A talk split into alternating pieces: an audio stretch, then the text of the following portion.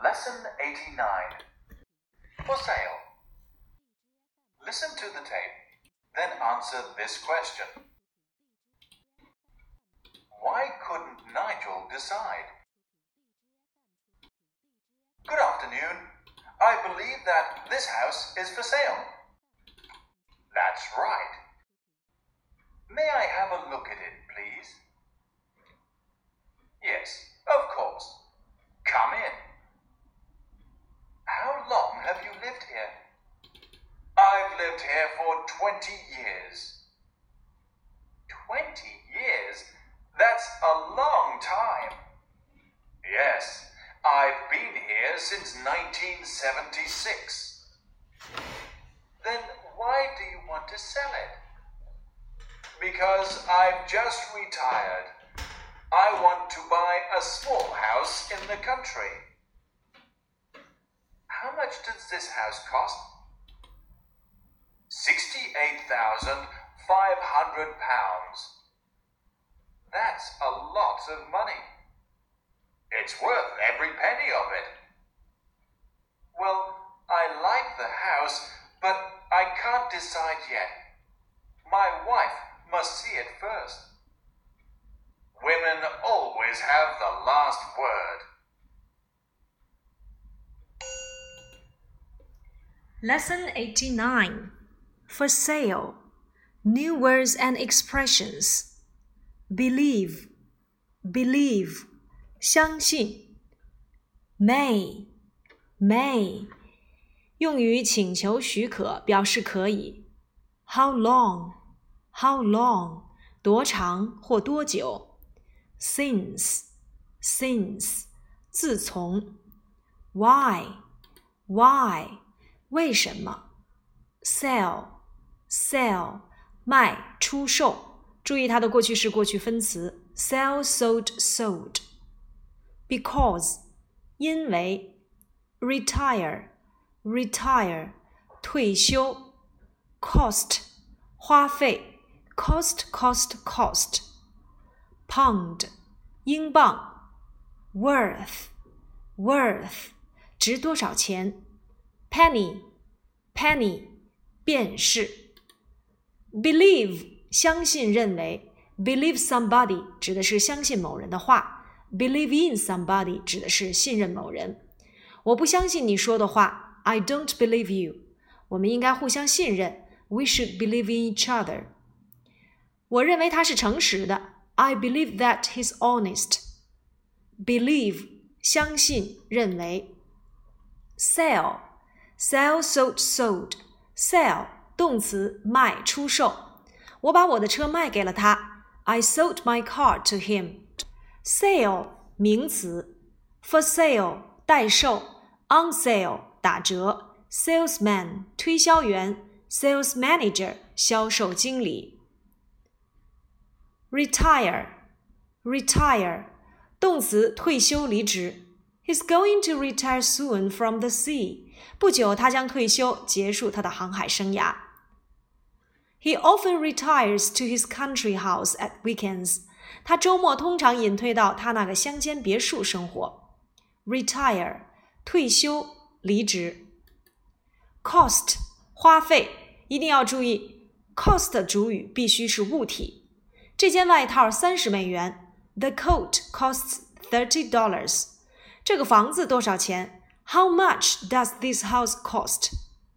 而 pay for 它的主语呢是人，比如说我花了三十美元买这件外套，I paid thirty dollars for this coat。Pay for 主语是人，cost 表示花费，主语是物体。我们还学过一个表示花费，就是 spend on。比如说他花了很多的钱用于买书，He spends a lot of money on books。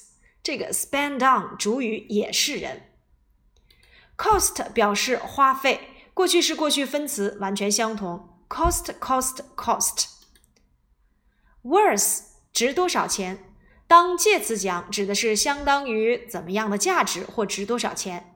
比如说这条项链值多少钱？How much is the necklace worth? Every penny of it 指的是确实值多少钱。这件外套确实值这些钱， 那就是 This coat is worth every penny of it。所以表示确实值多少钱，那就是 be worth every penny of it。其次，worth 还可以当做介词，具有什么样的价值或值得？值得做某事，我们要掌握短语 be worth doing something。这本书值得一读，The book is worth reading。be worth doing something，值得做某事， 证明某人的价值，prove one's worth。这里的 worth 还可以当做名词，价值。penny，penny 便是相当于 cent，c e n t，cent。penny 的复数是 p e n c e，读作 pence，pence。这里面我们看到了一个生词，就是英镑，one pound。一英镑呢要等于一百便士 ，one pound equals to one hundred pennies or pence。我们来看课文，for sale 待售，the coat is for sale 这件外套待出售，the handbag is for sale 这个手提包待售，the shoes are for sale 鞋子待售，the trousers are sale 裤子待售。我们来看大标题：Listen to the tape, then answer this question. Why couldn't Nigel decide? 为什么 Nigel 做不了决定？正文部分。Good afternoon. I believe that this house is for sale. 下午好，我想这房子是要出售吧。这里的 believe 我们刚才讲过，表示相信。那么 believe somebody 指的是确信某人的话。而 believe in somebody 指的是信任某个人， 而这个句子我们会发现它的特殊之处在于 I 主语 believe 谓语动词 that 引导词宾语呢是由 this house is for sale 这个长句子来充当。很明显，这个句子呢就叫做宾语从句。我想这个房子是要出售的吧？believe 加 that 从句，我们可以来造句。比如说，我想这个消息是错的。I believe that this news is wrong。我们前面讲过，I'm afraid that I can't help you。啊，对不起，我恐怕不能帮助你。I think that you are right。我相信你是对的。那么，由一个完整的句子去充当宾语的这样的从句，我们称之为宾语从句。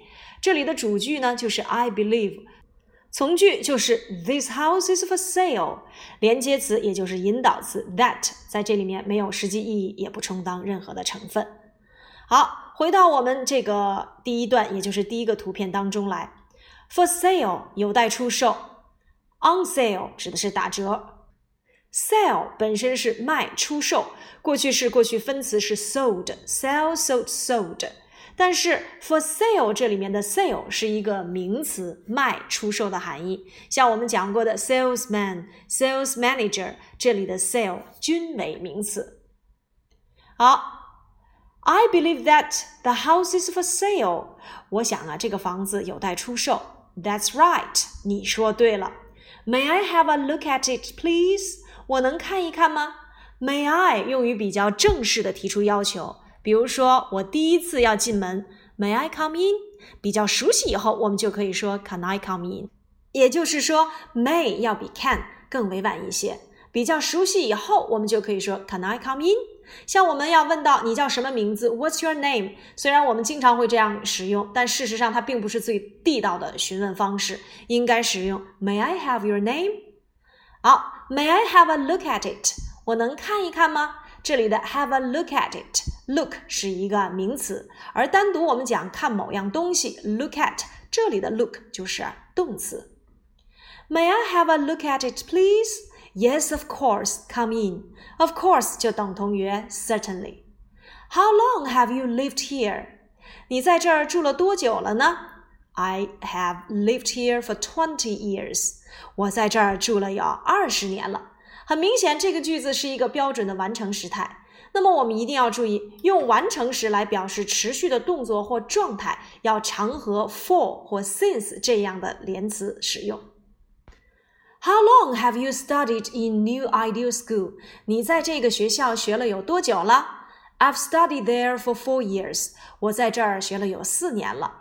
那么 for 跟 since 的区别就在于，since 要接时间点，而 for 要接一段时间。比如说，我们回到课文当中来，How long have you lived here？你在这儿住了有多久了？I've lived here for twenty years。这里的 twenty years 就是一个时间段儿。如果我想用 since 来表达的话，我们可以使用 I have lived here since twenty years ago。那么 twenty years ago 就变成了一个时间点，二十年前。自从二十年前，我就已经住在这里了。一定要注意，用完成时来表示持续的动作或状态，我们所使用的动词也要是可延续性的动词。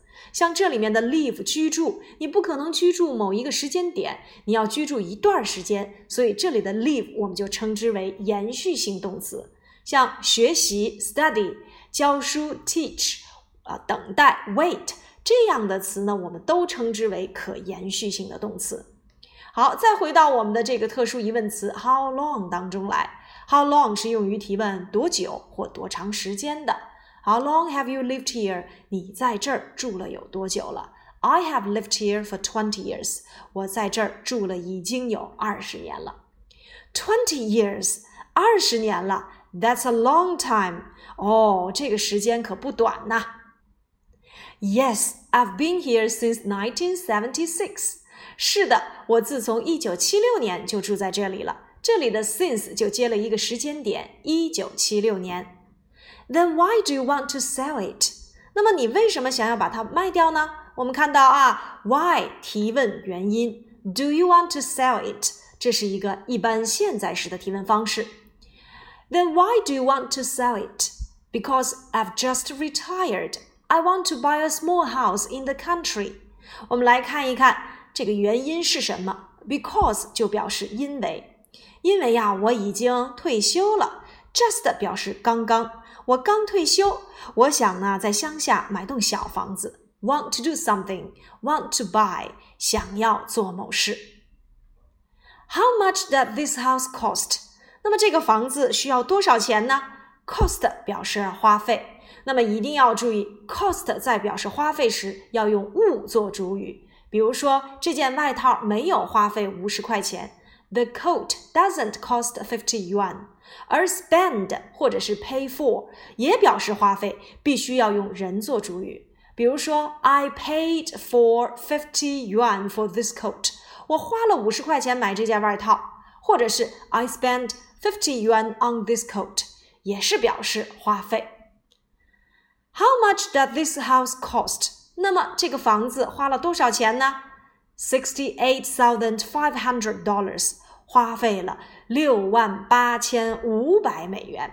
That's a lot of money 啊，这可没少花钱呐，这可真是一大笔钱呐。由于 money 是不可数名词，我们可以使用 a lot of 来去修饰。It's worth every penny of it，它确确实实值这么多钱。这里的 it。指的是 house，而后面的 every penny of it，第二个 it 指代的是 money。我们刚才讲过了，worth 可以表示值得，那么 worth every penny of it 指的是确确实实值这么多钱。Well, I like the house, but I can't decide yet. My wife must see it first. 啊，我喜欢这个房子，但是我还不能决定。Decide 表示决定。 如果说决定做某事，我们要使用 decide to do something。decide 是动词，名词呢就是 decision，d e c i s i o n。那么下定决心做某事，我们就可以说 make a decision to do something。最后一句，Women always have the last word。女人总是最后说了算。Women always have the last word。 这个 last word 并不是说最后一句话，而指的是谁说了算。那么接下来呢，我们把整篇文章的课文讲解以及重点句式再来说一说。第一个重点句式就是 I believe that this house is for sale。首先要注意，这个句子是一个宾语从句，像 I think that、I'm afraid that、I hope that 都是我们学过的。像你的宾语如果是一个完整的句子来去充当，我们称之为宾语从句。那么在这里面，我们所说的 I believe、I think、I suppose、I'm afraid、I hope 都称之为主句，而中间的这个引导词是 that。后面的部分就是我们所说的从句。For sale，供出售，有待出售；on sale，打折出售。May I have a look at it? Have a look at it 就等于 look at。I want to have a look at that map。我想看一下那张地图。表示正式提出请求，我们可以使用 May I？我能进来吗？May I come in？下一个句子，How long have you lived here？你在这儿住了有多久了？I've lived here for twenty years。现在完成时表示从过去开始的动作或状态一直持续到现在。 For 加时间段是现在完成时的标志性时间状语。比如说，你在那个学校多久了？How long have you studied in that school？我在那里学了两年了。I have studied there for two years. How much 是提问价格的。那么询问价格的常用语，比如说 How much does this house cost？这个房子要花费多少钱？Cost 主语是物，花费如果要指人花费了多少，我们可以使用 spend on 或者是 pay for。It's worth every penny of it。它确确实实值这么多钱。前一个 it 指代的是 house，后一个 it 指代的是 money。I can't decide yet。yet 是用于现在完成时的否定句当中，表示迄今为止。最后 decide 表示决定做某事，decide to do something。 Women always have the last word。这里的 word 是话，而不能写成 words。为什么？如果你在后面加上了 s，它通常指的是单词。Have the last word 就指的是最后说了算。比如说，老板总是最后说了算。Boss always has the last word。今天的语法主要内容呢，就是讲到了现在完成时当中的 for 和 since 的用法。For 和 since 在现在完成时当中的运用，for 表示经历，for 后面要接一段时间，而 since 表示自从什么什么以来，since 后面可以接一段时间，再去接 ago，since 也可以接一个时间点，since 也可以接从句。我们来看，比如说他已经在这儿等了有三个小时了，He has stayed here for three hours。这里的 three hours 就是一个时间段，for 要接时间段。He has stayed here since three hours ago。自从三个小时前，他就已经在这儿等候了。Three hours ago，这是一个时间段再加 ago 的用法，因为 since 可以接一个时间段再去接 ago。He has stayed here since three o'clock。